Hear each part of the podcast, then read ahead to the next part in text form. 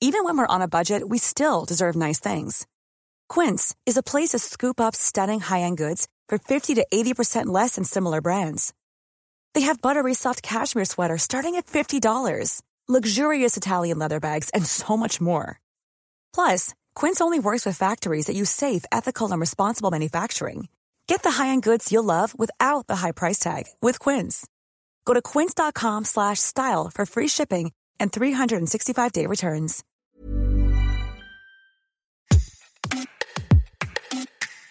Que les responsables politiques soient exemplaires. Voilà la priorité numéro un selon un million de Français consultés par la radio France Bleu en mars 2022.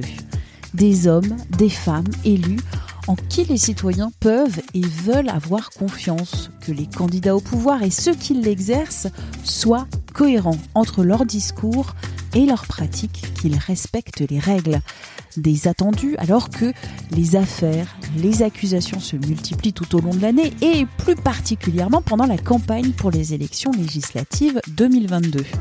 Les députés La République en marche, Cyril Silla et Laetitia Avia, accusés de harcèlement moral, Benoît Simian, jugé en mars pour harcèlement, Jérôme Perra, condamné pour violence conjugale investie par le parti du président, a finalement jeté l'éponge comme le député sortant Thierry Solaire, mis en examen pour 13 chefs d'accusation, dont fraude fiscale.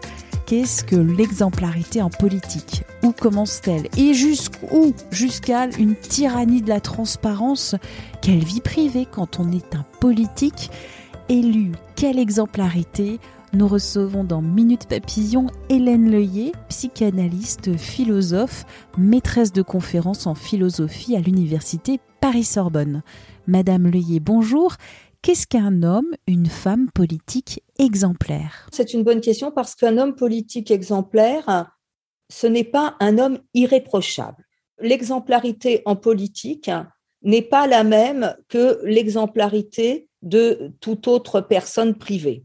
Ce qu'on demande à un homme politique, c'est d'accomplir son travail de représentant de la chose publique la population, dans sa majorité, souhaite de vrais représentants que j'appellerais tout simplement de cette notion classique de la philosophie politique républicain, au sens de la notion de république qui, en latin, signifie la chose publique.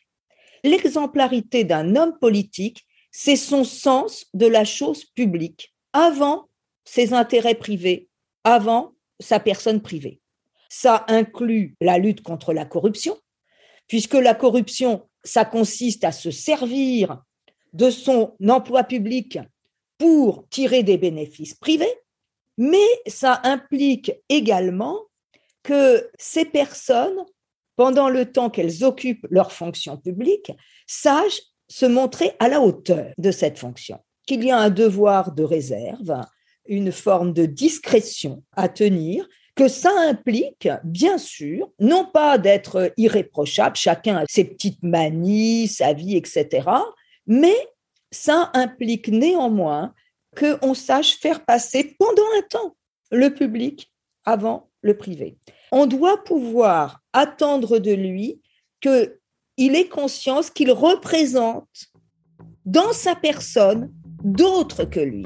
Depuis une trentaine d'années et la multiplication des affaires de corruption, de mœurs, les élus sont-ils de moins en moins exemplaires?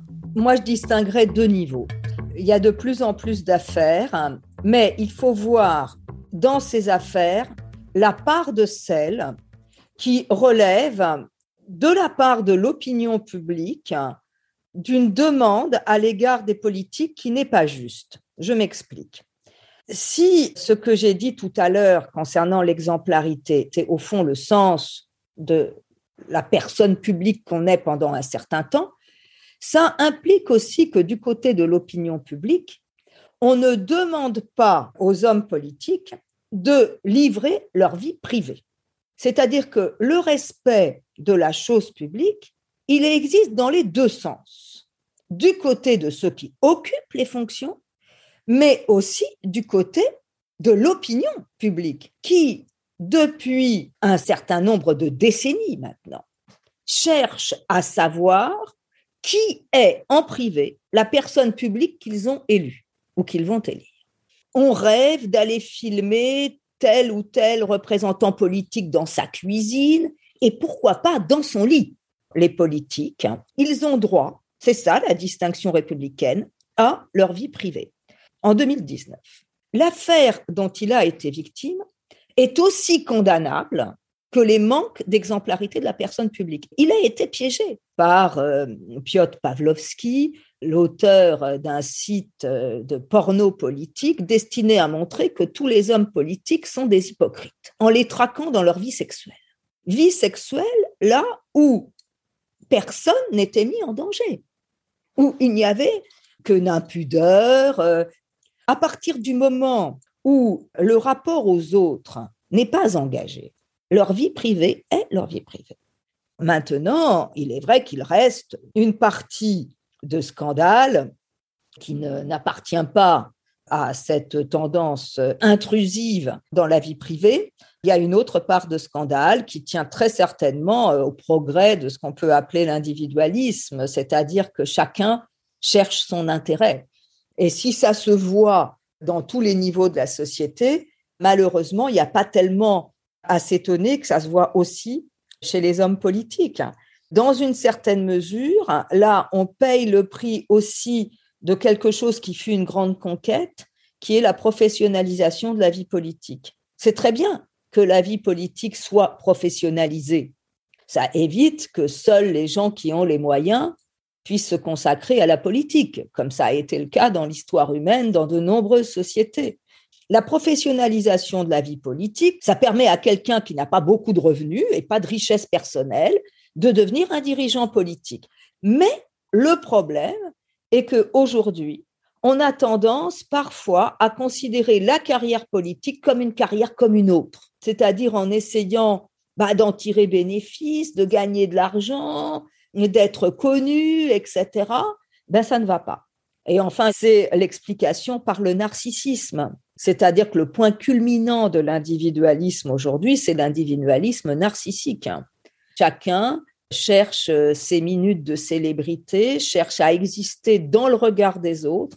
C'est aussi ce qui porte en germe la perte de l'exemplarité en politique, parce que ça rend secondaire ce que l'on attend d'un homme politique, à savoir qu'il soit mu par des convictions, par le désir d'agir pour la collectivité. Est-ce que ce sont les élus qui sont de moins en moins exemplaires ou la société qui est devenue de plus en plus morale? Le fait d'attendre des hommes politiques, de tous ceux qui ont un emploi public, qu'ils soient irréprochables n'est pas moral, puisqu'au contraire, ça conduit à des pratiques immorales. Aller traquer la vie privée des individus, c'est pas moral du tout. Les hommes publics à la fois sont très certainement aujourd'hui de plus en plus mu par une forme de narcissisme individualiste parce que c'est général dans notre société. Donc, il y a de fortes chances pour que ce soit en partie de leur faute. Mais d'un autre côté, l'opinion publique, elle aussi, a sa responsabilité parce que elle émet à l'égard des dirigeants politiques des exigences contradictoires, à savoir qu'ils soient des personnes publiques soucieux de la chose publique et en même temps qu'on puisse aller connaître leur vie privée, qu'ils soient irréprochables sur le plan privé, sans savoir bien d'ailleurs ce que veut dire être irréprochable, parce que sur sa propre vie privée, nul ne peut être absolument sûr que ses propres fantasmes ne le mettent pas euh, en contradiction avec la morale d'un autre. Plusieurs lois sur la transparence politique, la moralisation de la vie politique ont été votées. Faut-il encore un encadrement législatif plus contraignant? Est-ce que la pression de l'exemplarité doit venir d'en haut ou d'en bas de l'opinion publique? Qu'elle vienne d'en haut, euh, c'est déjà presque une défaite, hein. parce que si on a besoin de faire des lois, euh, c'est que ça ne va pas de soi, alors que cette notion d'exemplarité, elle désigne bien une zone qui n'est pas tout à fait celle de la morale privée et qui n'est pas non plus celle de la loi, mais qui est plutôt celle de ce que le philosophe Montesquieu au XVIIIe siècle appelait l'esprit des lois. Montesquieu disait que le ressort de la République, c'est la vertu, le sens de l'exercice de la fonction publique. Mais justement, je trouve que aujourd'hui, chercher une moralisation de la vie publique, et vouloir régler ça par la législation, eh bien, c'est confondre la vertu politique exigée des représentants en République et la vertu privée. Je pense que le risque de la législation, c'est qu'elle vienne renforcer cette tendance à vouloir traquer les individus dans leur vie privée. Et ce qu'on appelle transparence, personnellement, me gêne un peu. La transparence, ça consiste aussi à regarder par le trou de la serrure. Ce qui importe, c'est qu'il y ait une déontologie stricte. Et ça, ça devrait pouvoir être de l'ordre de la responsabilité des chefs d'État, des assemblées, dont c'est la fonction. Mais encore une fois, si les scandales se multiplient, peut-être n'aura-t-on pas d'autre choix. Mais ce serait désolant parce que ça signifierait qu'il y a perte de tout sens de l'exemplarité et que si ça ne passe pas par la sanction, ça n'a pas de chance d'être respecté. Comment faire pour que la demande d'exemplarité ne se transforme pas en tyrannie de la transparence Je pense que c'est absolument essentiel que l'exemplarité ne conduise pas à aller traquer tous les détails de la vie privée. Je pense que actuellement, on voit dans notre société un certain nombre de courants d'idées qui peuvent redonner sens peut-être à l'intérêt public. Je pense aux soucis écologiques de la jeunesse particulièrement, qui est peut-être une voie d'accès à un nouveau sens de l'intérêt public. Le souci écologique, il vient tenir compte d'abord de tous les autres sur la planète, et de l'intérêt général des descendants. Est-ce qu'on est déjà dans ce qu'on appelle une tyrannie de la transparence? Effectivement, je crois qu'on est déjà dans une tyrannie de la transparence et c'est pour ça que concernant cette question de l'exemplarité, il faut vraiment faire la différence entre ce qui choque légitimement et ce qui choque illégitimement. Parmi euh, ce qui peut choquer légitimement, je me souviens que pendant la crise des Gilets jaunes, on avait vu euh, le ministre euh, Castaner euh, sortant de boîte de nuit et le président Macron en train de dévaler des pistes de ski. Ils étaient vus comme personnes privées s'amusant à un moment de grande crise politique où une partie de la population aussi criait qu'elle était en détresse. En tant que personne publique, ils ont pendant le temps de leur mission publique, à exercer euh, un petit peu de, discernement sur le moment où ils prennent leur loisir, etc. Donc, on a pu, à juste titre, trouver qu'ils n'avaient pas pris la mesure de ce que leur fonction publique exigeait d'eux. Il y a toujours à se mettre à la hauteur de cette place d'exception. Et si c'est une place d'exception, eh ben, pendant un moment de crise, on est soi-même en crise. Tyrannie de la transparence, c'est le fait de piéger les hommes politiques dans leur vie privée. Ce n'est pas la même chose que euh, leur reprocher de se servir de leur position d'exception pour, comme je le disais tout à l'heure, leur petit intérêt privé et leur narcissisme privé. Merci à Hélène Leuillet pour cet entretien enregistré par Charles Détieux, réalisation Anne-Laetitia Béraud. Minute Papillon, c'est le podcast d'actualité de 20 minutes. Vous pouvez le retrouver et vous abonner gratuitement sur toutes les plateformes de podcast. N'hésitez pas. Pour nous joindre, une seule adresse audio 20minutes.fr. À très vite et d'ici là, bonne écoute des podcasts de 20 minutes.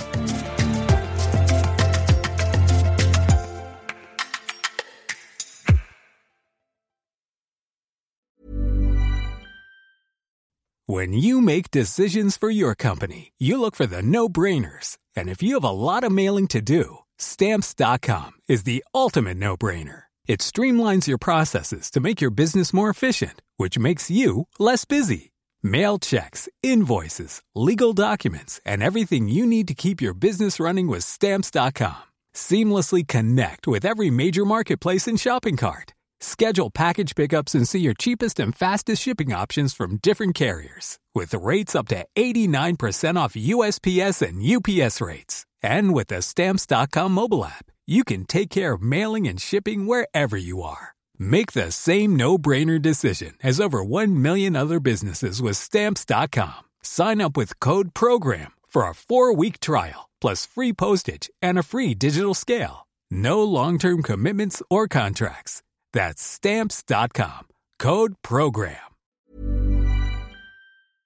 On ne va pas se quitter comme ça. Vous avez aimé cet épisode? Sportif, généraliste, sexo ou scientifique, varié mais toujours bien informé. Découvrez les autres podcasts de la rédaction 20 minutes sur votre application d'écoute préférée ou directement sur podcast au pluriel.20minutes.fr. Et merci de nous avoir écoutés.